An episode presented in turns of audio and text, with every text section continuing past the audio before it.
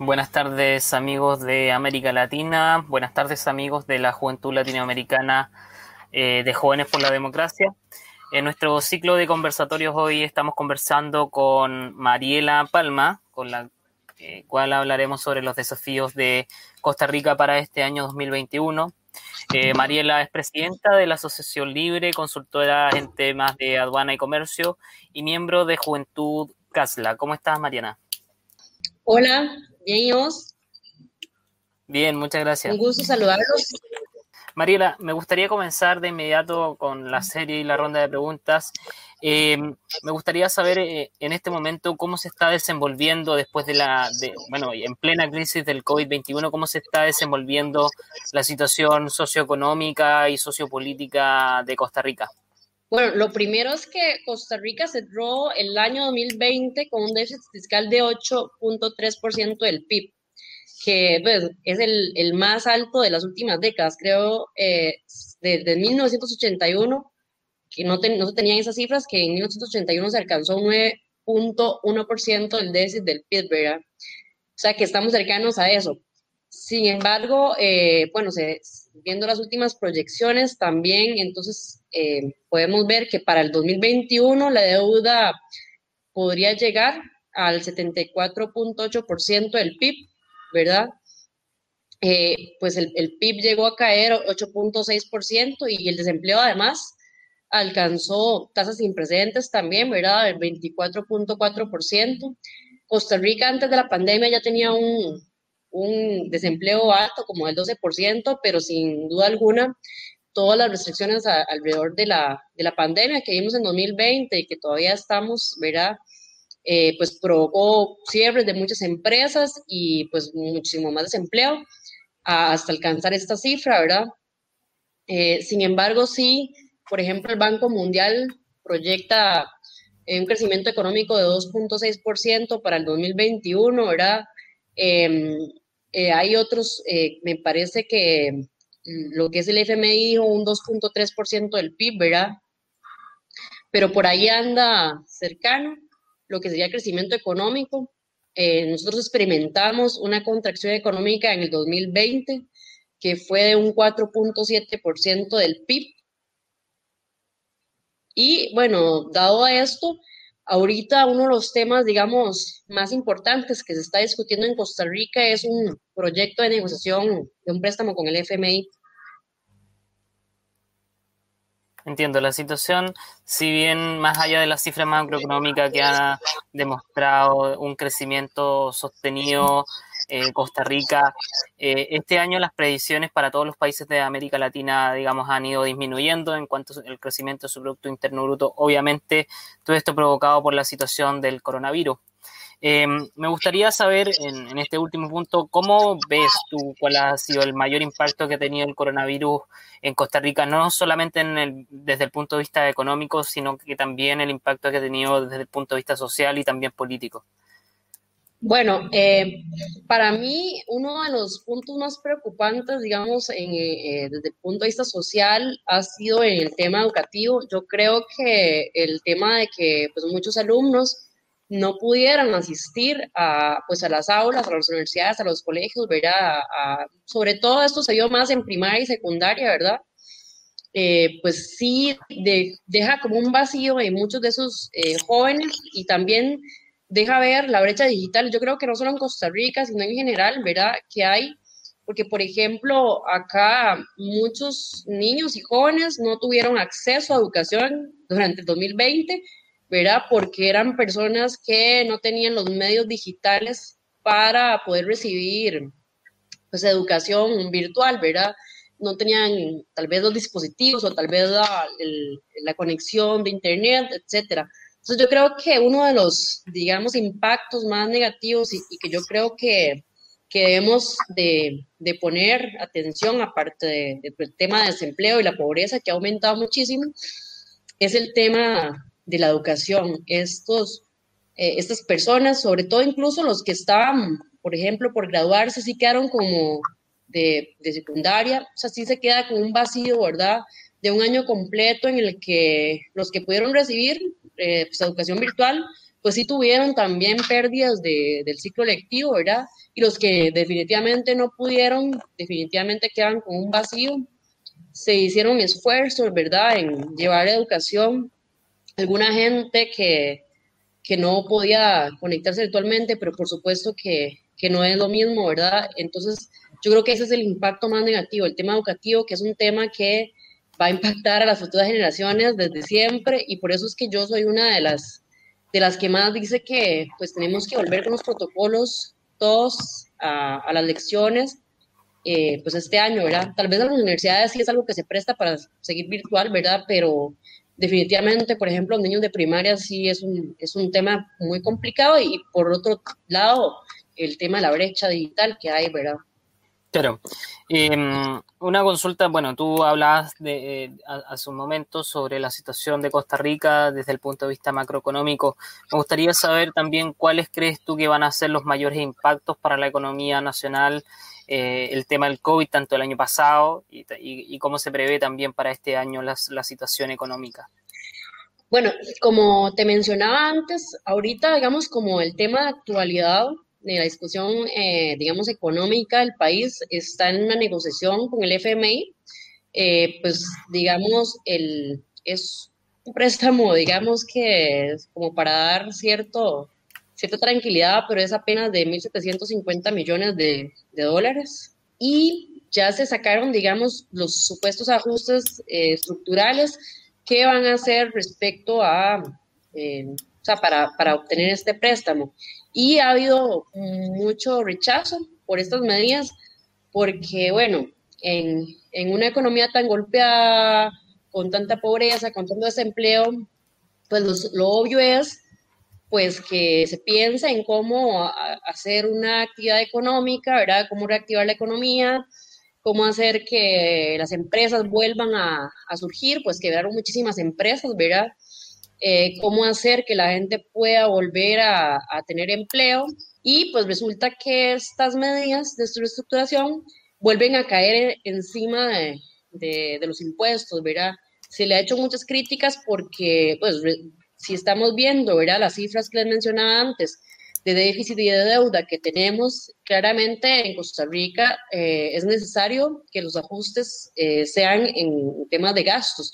Y el eh, gobierno presentó propuestas que van más bien en la dirección de ahogar más el sector privado y más a los ciudadanos, ¿verdad? Entonces al final hay como un mal entendimiento de lo que es recuperar una economía de parte del gobierno en el sentido de que ellos lo entienden como simplemente eh, una estabilidad de las finanzas públicas en las cuales eh, el gobierno pueda pagar a sus empleados y pagar la deuda y hasta ahí, y como que están dejando de lado el tema de bueno, ¿cómo hacemos para que las empresas puedan volver a invertir, para que puedan volver a crecer, para que la gente pueda volver a tener empleo, para reducir la pobreza, ¿verdad? Y en eso, bueno, se, se comentaron varias cosas. Por ejemplo, propusieron una renta global dual, eh, que hay mucho rechazo porque eh, no solo, digamos, eh, suma todas las fuentes de ganancias, ¿verdad? Esto a partir de los 683 mil coronas, que vendrían siendo más, un poco más de de mil dólares, ¿verdad? Eh, que sería, digamos, los que son mayores ingresos a 8.2 millones de colones al año, ¿verdad?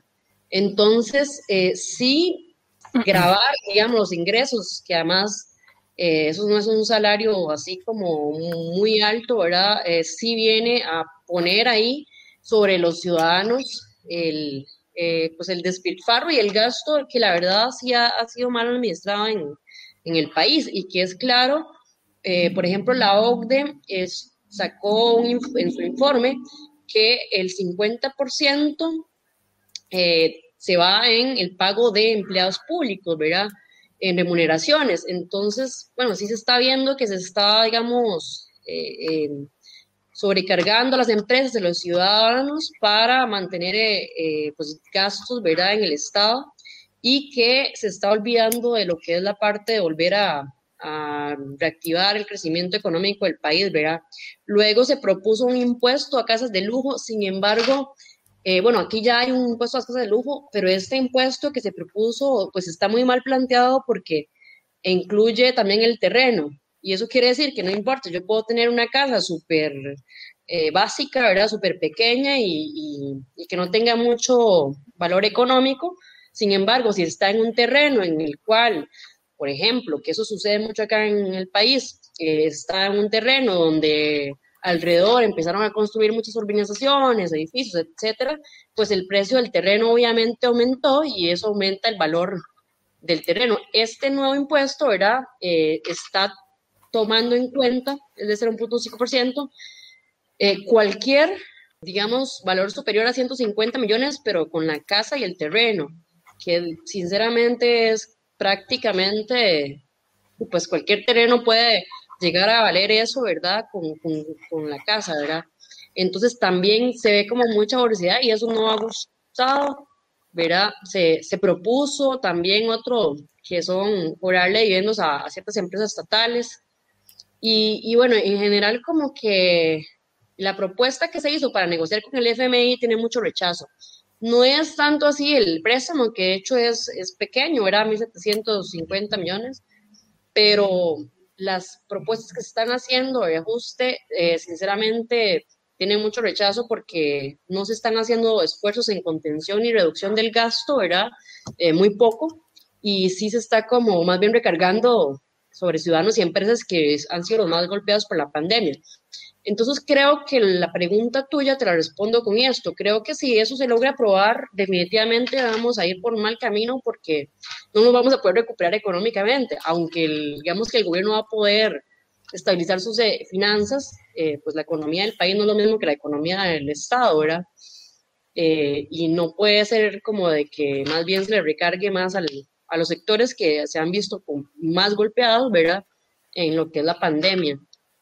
Marilo, tú tocabas un punto fundamental que era la necesidad de contar con estados modernos y eficaces para no solamente afrontar los problemas, sino que también sean estados modernos y eficaces a la hora, digamos, de gastar eh, las inversiones que, que, se reciben desde el extranjero, propiamente tal en el caso de Costa Rica, eh, con los fondos del Moneta Fondo Monetario Internacional.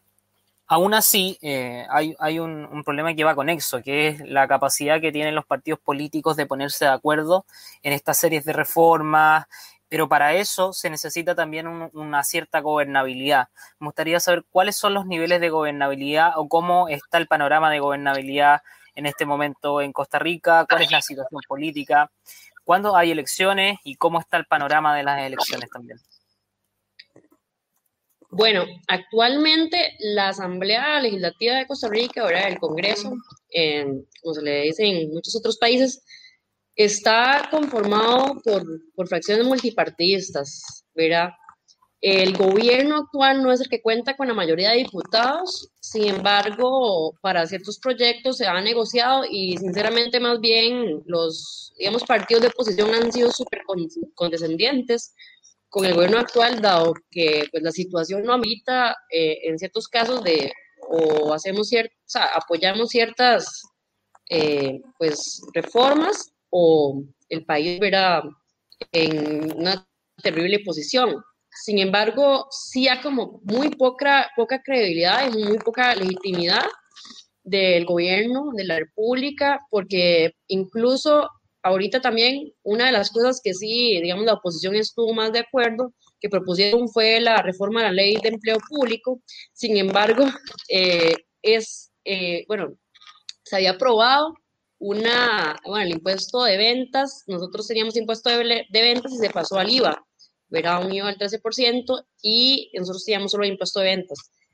La oposición le aprobó al gobierno que pasara el IVA y una de las condiciones era que se aprobara la ley de empleo público.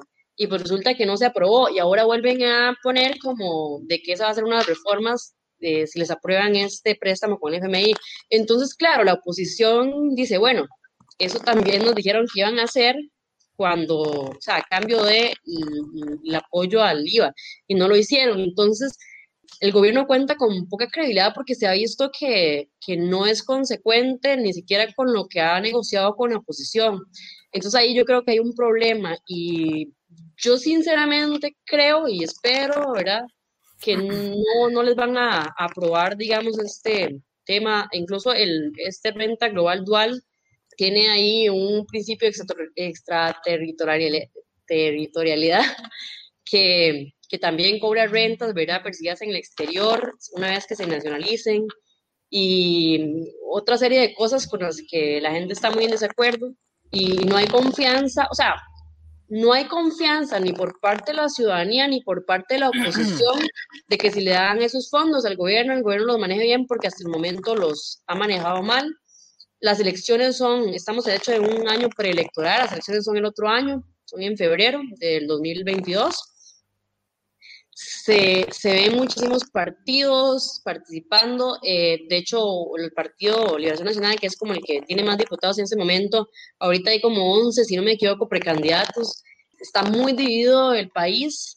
Hay muchas divisiones en los planos sociales, en los planos económicos, etcétera. Sí hay muchísimos partidos, ¿verdad? Eso lo hizo también como un fenómeno eh, en muchos países, ¿verdad? Y la asamblea sí también muy multipartidista, ¿verdad? Sí, también hay otro tema y es que eh, la pandemia no, no fue muy, o sea, fue muy mal manejada, de hecho, y, y, en el momento no se cuestionó, pero ahora que se ven los resultados ya la gente ha empezado pues a cuestionar, entonces sí el gobierno no tiene como mucha credibilidad, incluso mucha gente que apoyó el gobierno ya no lo está apoyando, ¿verdad? Entiendo.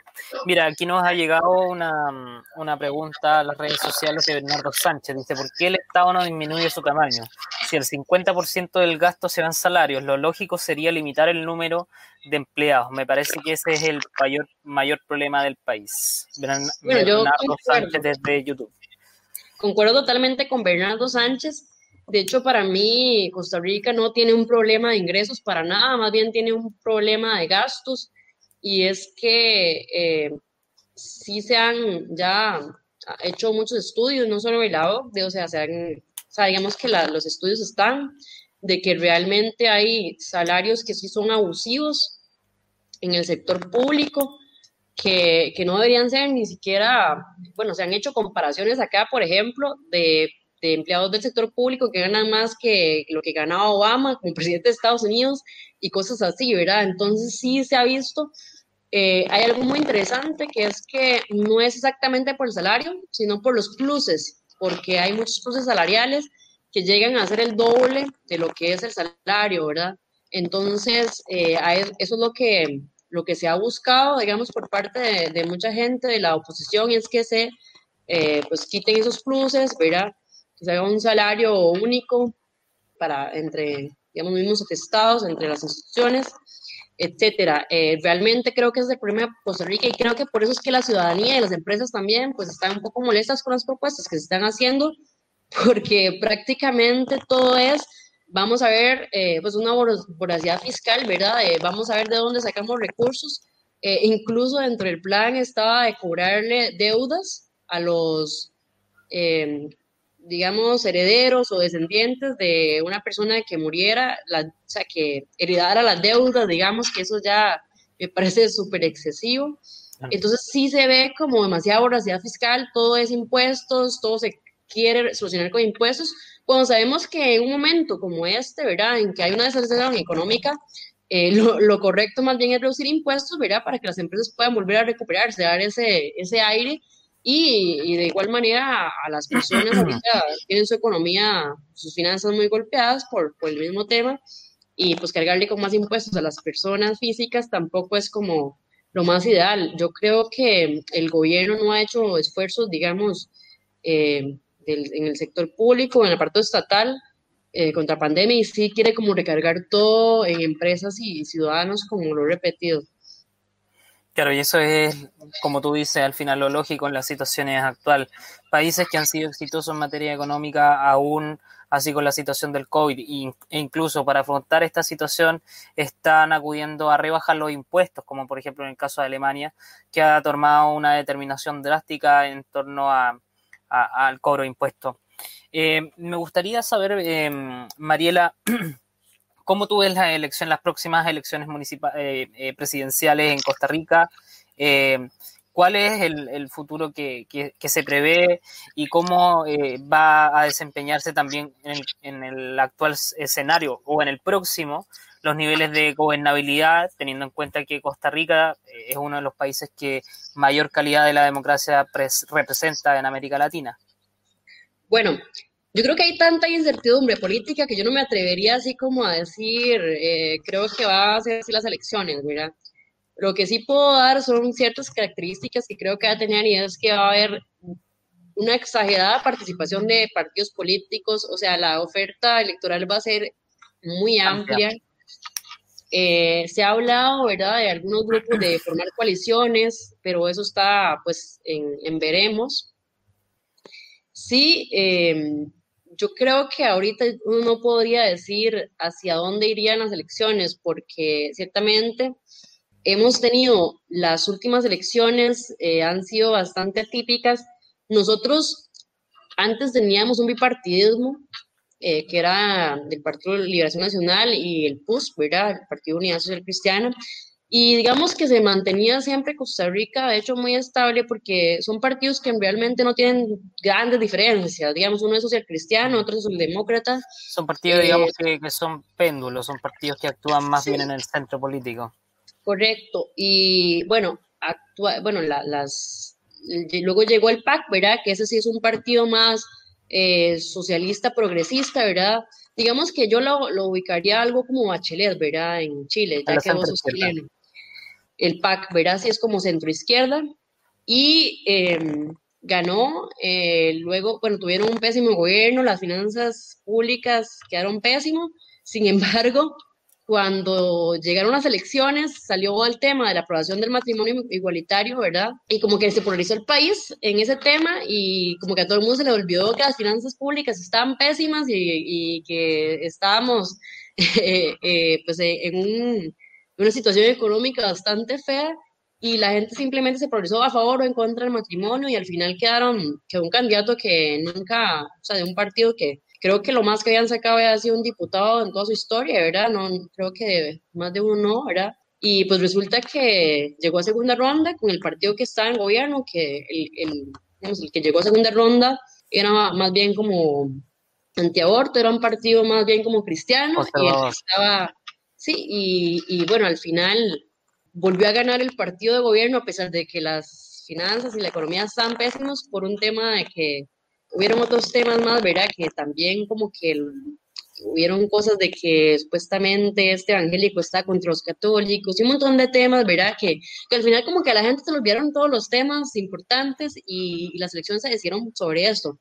Entonces como que todo el mundo ahorita está con esa incertidumbre de, bueno, y si salen con algo así, ¿verdad? Porque lo obvio es que como está el país, ¿verdad? No vuelva a repetirse un gobierno del, del partido actual, ¿verdad? Del PAC sin embargo, pues yo creo que es incierto lo que vaya a pasar y, yo la verdad es que no me, puedo, no me, no me atrevo, digamos, a, a, decir, mira, yo creo que va a ganar este porque realmente todavía ni siquiera se sabe cuáles van a ser los candidatos.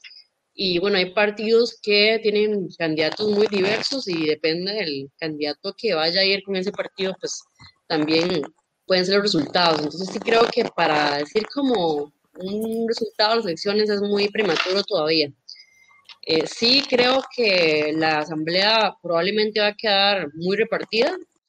Sin embargo, el hecho de que esté repartida entre varios partidos tampoco quiere decir que vayan a ser partidos discordantes, porque yo más bien veo que hay muchos partidos que comparten algunas ideas, pero bueno, están en diferentes partidos, ¿verdad? Entonces puede ser que no se hayan muchos partidos, y eso, esa es mi lectura, ¿verdad? Personal, que saquen un diputado. Entonces varios partidos, varios diputados solos. En Costa Rica solo hay 57 diputados y bueno, no tenemos senadores, entonces es, es poco.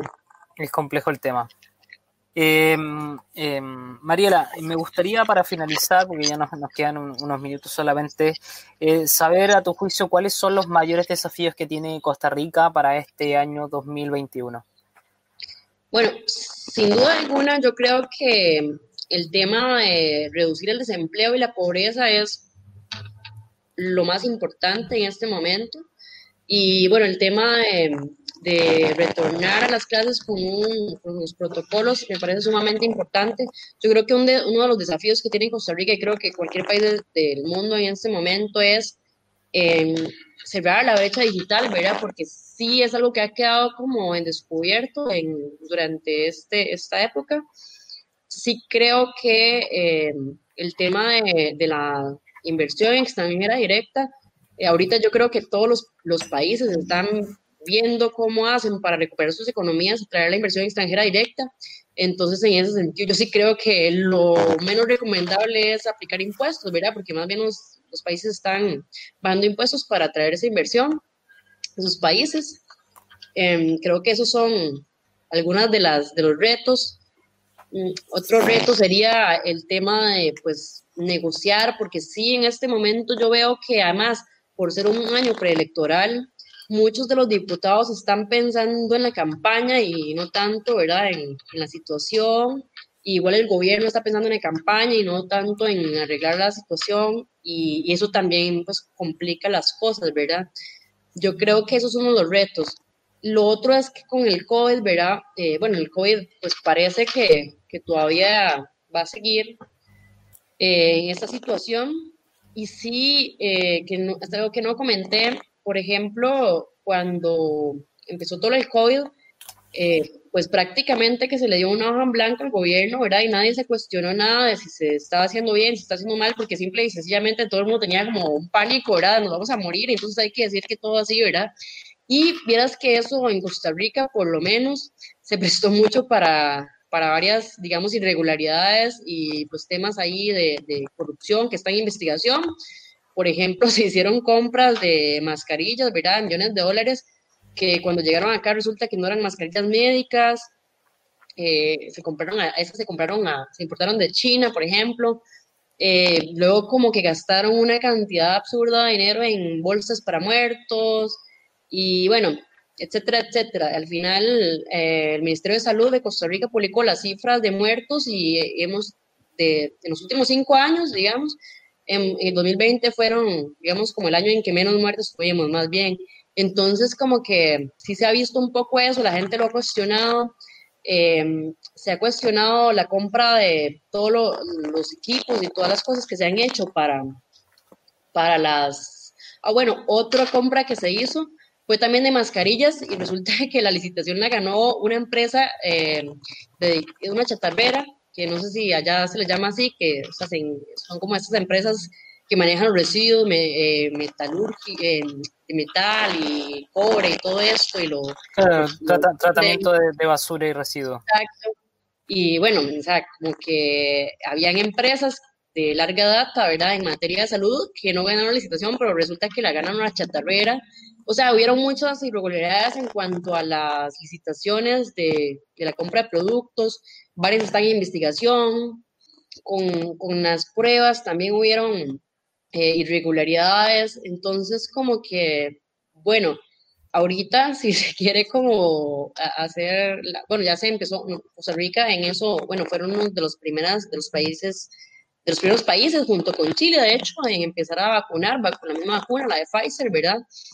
Y creo que empezamos el mismo día, solo que Chile empezó un poquito antes por... Sí, nosotros empezamos hace poco, ya esta, esta semana ha llegado la, la, la segunda dosis de vacuna, esta vez de Sinovac pero también hubieron irregularidades con eso porque resulta como que se empezaron a vacunar a una población que no era de riesgo, ¿verdad? Que, bueno, eran empleados sí de salud, pero que estaban virtual. Y pues la gente también eh, pues cuestionó de por qué no se estaba pues vacunando a la gente de más riesgo, que eran los adultos mayores, los adultos mayores y personas, ¿verdad? Con pues enfermedades, digamos, que podrían agravar el COVID. Y entonces, o sea, como que han habido muchas irregularidades respecto al manejo de, digamos, de, todo lo que es el COVID. Entonces, yo creo que también, pues, hay que, pues, estar como muy atentos, ¿verdad? Y, y sí creo que eso es algo muy, muy acorde con la democracia, de estar viendo cuentas y rendición de cuentas de los gobernantes, eh, en qué gastan el financiamiento, que sí, ya sabemos que es para el COVID, pero cómo se están administrando esos, esos recursos, en qué se está invirtiendo, están llegando a la gente que era, ¿verdad? Y creo que es algo que, que además es, eh, ayuda a fortalecer la democracia, ¿verdad? Estar en, en, ese, en esa tarea de, de pedirle cuentas a los gobernantes. Bien lo ha dicho Mariela, es una preocupación no solamente en Costa Rica, sino que a nivel de América Latina tener buenos niveles de democracia, buena gobernabilidad y también eh, estar acorde a, los tiempos donde se necesita reducir la pobreza, la desigualdad, pero también se necesita disminuir la corrupción en nuestros países, sobre todo en América Latina. Mariela, quería darte muchas gracias por haberte dado el tiempo para compartir este espacio con nosotros y también eh, conversar sobre los desafíos que tiene Costa Rica para este año 2021. Gracias. Eh, un gusto compartir con la Red Latinoamericana de Jóvenes por la Democracia. Un saludo a todos los miembros eh, que ya pues años de conocerlos y hacen un excelente trabajo por las democracias de América Latina. Y gracias a vos, César, que pues saludos hasta Chile, que es uno de mis países favoritos y que espero visitarlos pronto de nuevo. Muchas gracias, Marila.